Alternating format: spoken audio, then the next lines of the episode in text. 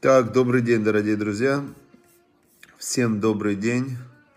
И вот мы продолжаем изучать Тору. Э, естественно, что в изучении Торы есть очень, очень огромный смысл, огромная сила. Огромный смысл, огромная сила. И сегодня, как и сегодня особенно, да, что мы изучаем Тору, чтобы на небе, на небе дать силу, дать силу есть там, а, знаете, как, как ангелы, всякие духовные силы, духовные влияния. И вот мы сейчас, те, кто изучает Тору, молятся, читают псалмы. А, кто-то думает, что это не важно, да, ну, всякие там атеисты. Вообще все люди придают своим взаимоотношениям с Богом разную ценность разную важность. Да? Кто-то говорит, это самое важное, взаимоотношения с Богом. И целый день сидит, учит Тору, даже когда, когда там самые лучшие времена, а человек сидит, например, он говорит, не-не, Тора не важно. И он работает. Третий человек, он говорит, в общем, каждый человек в своей жизни расставляет приоритеты. Расставляет приоритеты и, а, значит, а, это называется ценности. Что для меня важнее? А, для кого-то важнее семья, для кого-то работа, для кого-то здоровье, для кого-то друзья – и все время мы находимся в выборе, когда нам приходится расставить эти приоритеты. И даже не так. Приоритеты расставлены в моменты, когда человек обдумывает свою жизнь. Причем интересно, переоценка ценностей происходит только в моменты стрессов. Да, в моменты стрессов, каких-то стрессовая ситуация, и у человека происходит в этот момент переоценка его ценностей – а дальше ценности переоценились, и все выборы идут как раз на базе этих ценностей. И вот, например, в Тора, да, у кого-то Тора, она находится на каком-то маленьком месте в жизни, маленькое местечко такое, да. Потом вдруг у него происходит э, какое-то потрясение, болезнь, смерть близких, война, и в этот момент происходит переоценка ценностей. Ты вдруг понимаешь, что не за что удержаться. То есть то, что было важным, работа какая-то, еще что-то, нету, ничего нету. А что осталось? Только осталась у тебя связь со Всевышним.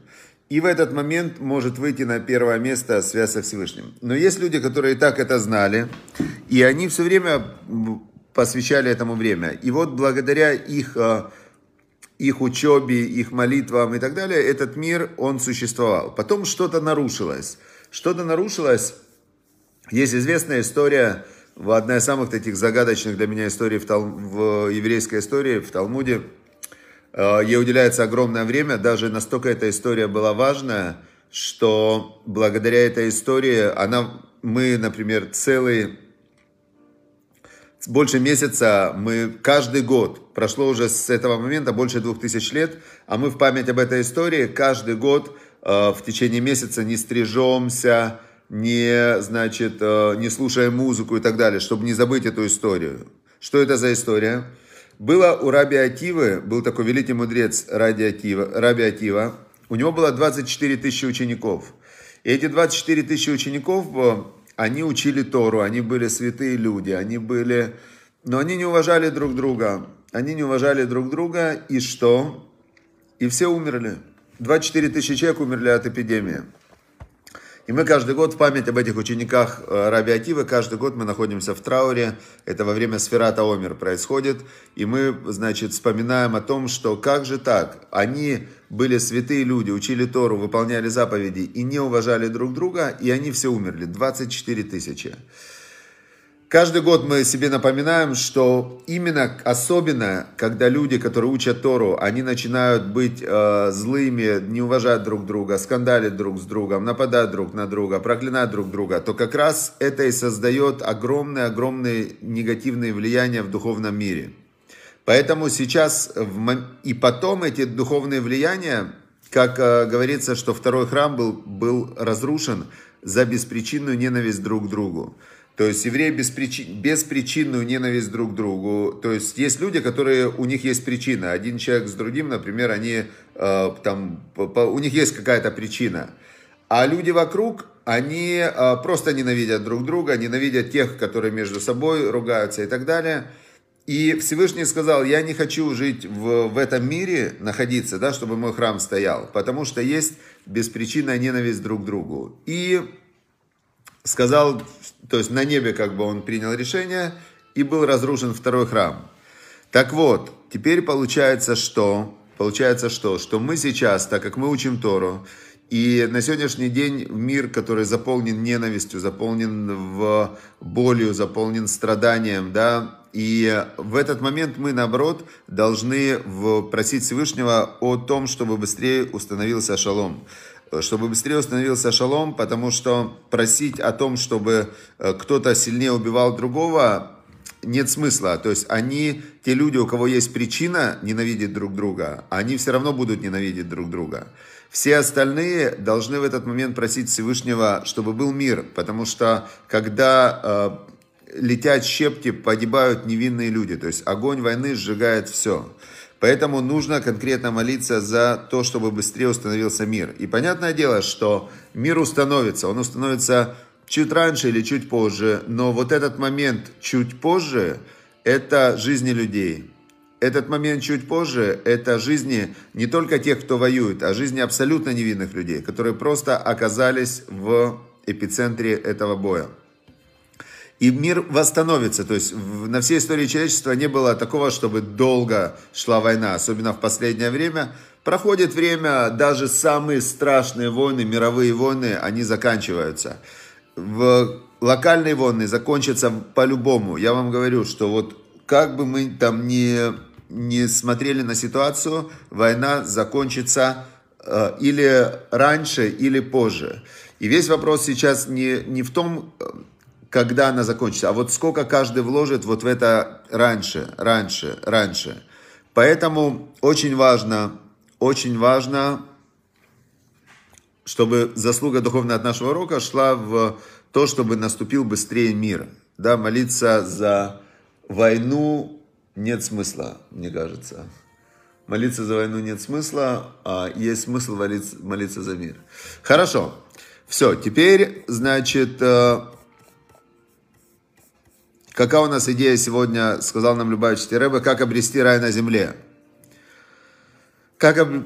обретение неба на земле. Значит, говорит нам Рэбе Любавич такую идею. Запуск Аполлона, программы полетов американских космических кораблей на Луну, дважды откладывался из-за мелочей. И Рэбе тогда заметил, чем важнее дело, тем важнее детали.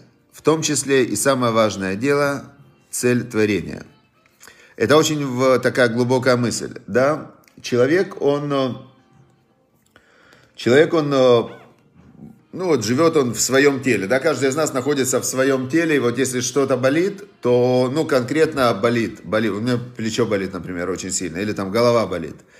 И вот ты в этот момент живешь в своем теле, чувствуешь, и если тело болит, то внимание, оно приковывается к тому месту, где болит.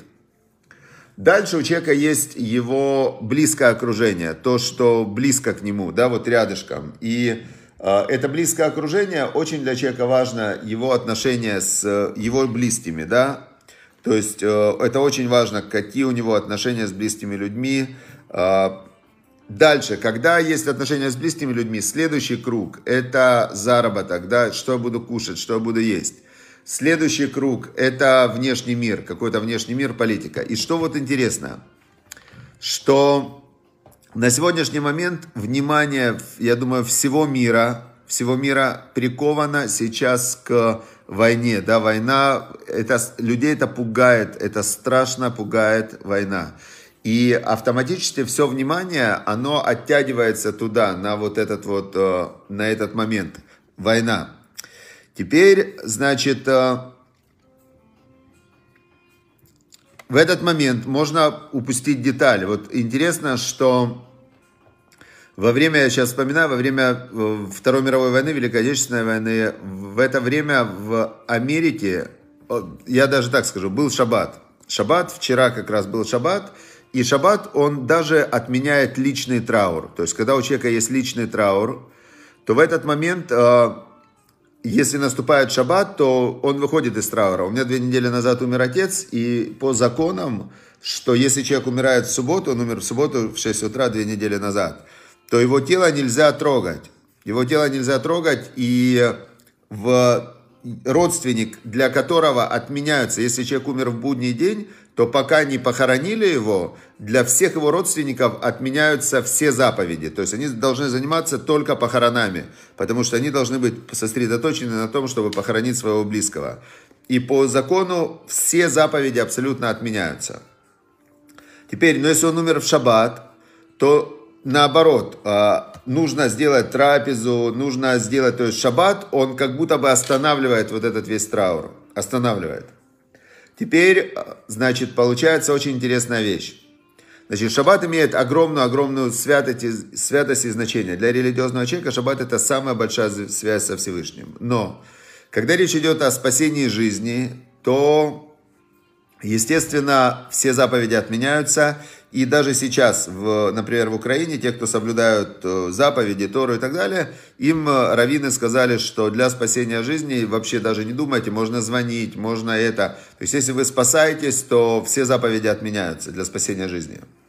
И я вчера наблюдал такую, такой момент, э, мы на шабате, сидели на шабате, и там был у нас один человек в, в общине во время молитвы, молитва, и потом трапеза делается. И у него его дети, они сейчас в Украине пытаются выехать, э, трое детей пытаются выехать через границу, стоят там в пробках и так далее.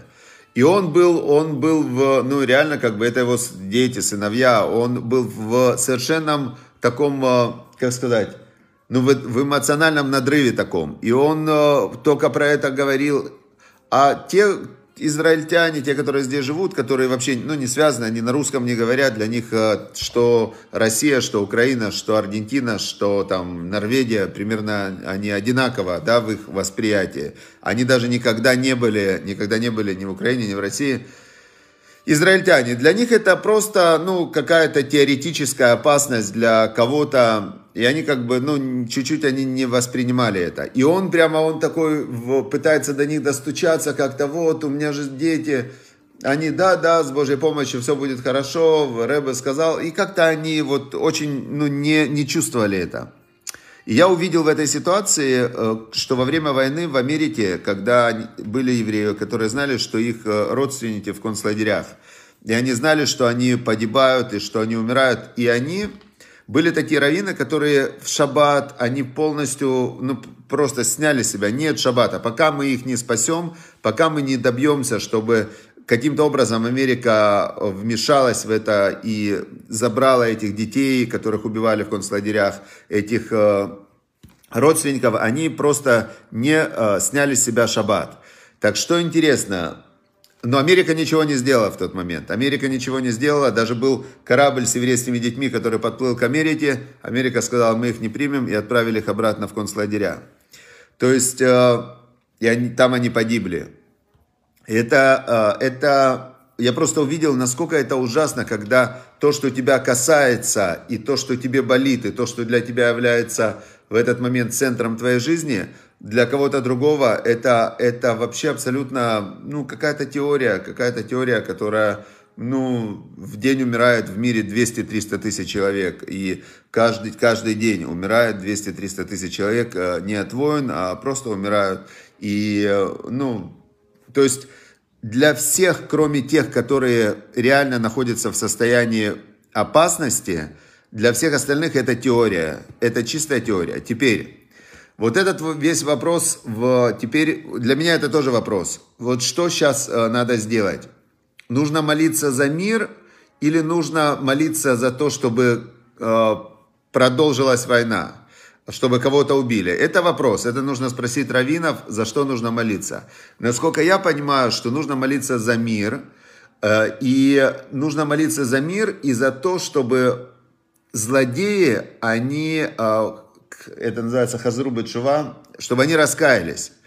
Потому что, потому что, как мне кажется, да, я опять же, я сейчас говорю, это, это чисто моя теория – Человек, который, э, вот э, есть очень в Торе интересный пример, когда, когда евреи выходили из Египта и расступилось море. И потом в этом море, в этом море э, армия египетская, которая гналась за евреями, чтобы их убить, эта армия, она начала тонуть. И евреи пели, а, это есть история, называется «Песня на море», где они прославляли Всевышнего. И ангелы, ангелы тоже начали прославлять Всевышнего. А Всевышний сказал ангелам, вы, вы замолчите, вы-то что радуетесь? Евреи, египтяне их убивали, евреи, египтяне хотели их убить, египтяне их э, уничтожали много лет. И у них есть в этот момент э, радость, потому что их э, враги, те, кто их убивали, они, они гибнут. То есть они могут, это естественно. Но те, которые ангелы даже, он говорит, ваша, какое, вы не можете прославлять, прославлять и радоваться, когда гибнут мои создания, мои творения. Это Всевышний сказал тогда ангелам, и ангелы перестали петь и радоваться. Поэтому мы должны молиться за мир, чтобы ни один, а, ни один невинный человек не погиб, не умер. Чтобы ни один человек, который случайно оказался в зоне конфликта, в зоне войны, чтобы он не умер. Потому что они гибнут просто потому, что они оказались в опасном месте. У них нет, вот многие спрашивают, а как же невинные гибнут? Потому что в опасном месте, в не хватает ни у кого ни заслуг, ничего. То есть это просто место опасности, в котором уничтожается все. Поэтому мы должны конкретно молиться за, над тем, чтобы были живы, здоровы, невинные люди, чтобы Всевышний ускорил просто процесс наказания за зло, потому что э, основа веры, все верующие люди знают, что есть в мире Бог милосердный, судья справедливый. Бог милосердный, судья справедливый, который в своем мире всегда установит справедливость, милосердие и порядок. Теперь в Просто иногда бывает, что это с задержкой идет, да, что бывает, что злодеи наказаны с задержкой, но не всегда наказаны, это основа веры, это не может быть, чтобы в этом мире добро не восторжествовало. Поэтому будет всегда добро. Бомбят Харьков, Любовь Ковачук, мы молимся, чтобы в Харькове не погиб ни один невинный человек, чтобы, чтобы моментально прямо сейчас приостановились эти все бомбежки, чтобы все остановилось, чтобы все, кто ранены, они выздоровели. Мы за это все молимся, чтобы быстрее установился мир и чтобы злодеи были наказаны. То есть, чтобы просто Всевышний ускорил этот процесс, э, ускорил процесс э, наказания злодеев и воздаяния праведникам. Все. Хорошо, значит, Шаббат шалом, читаем псалмы, учим Тору. Здесь опять же идет у нас э, вся недельная глава сегодня начинается Пкудей. Глава Пкудей – это исчисление про детали. Тут все про детали, детали, как был устроен храм, как был устроен вот этот передвижной храм. Детали, детали, детали. И в этот момент, мне кажется, что те, кто воюют, они воюют, те, кто защищаются, защищаются, те, кто защищают свою жизнь, пусть Всевышний даст им полностью все возможности, ум, разум и так далее, чтобы все-все-все у них получилось. А все остальные, мне кажется, должны молиться за мир, чтобы быстрее установился мир, чтобы ни один невинный человек больше не погиб. Это, мне кажется, являться должно основной темой молитвы, и Таким образом, мне кажется, это, это лучшее, что можно сделать. Теперь, опять же, если есть у нас сомнения, то сомнения нужно идти к Равину спрашивать. И второе, читаем псалмы. Псалмы – это универсальное средство э, связи со Всевышним, то есть это такой интерфейс, через который мы связываемся со Всевышним. Все. Хорошая неделя. Я молюсь и уверен, что на этой неделе все закончится. Закончится вся эта бессмысленная страшная война закончится на этой неделе. Все, всем хорошего, хорошего дня.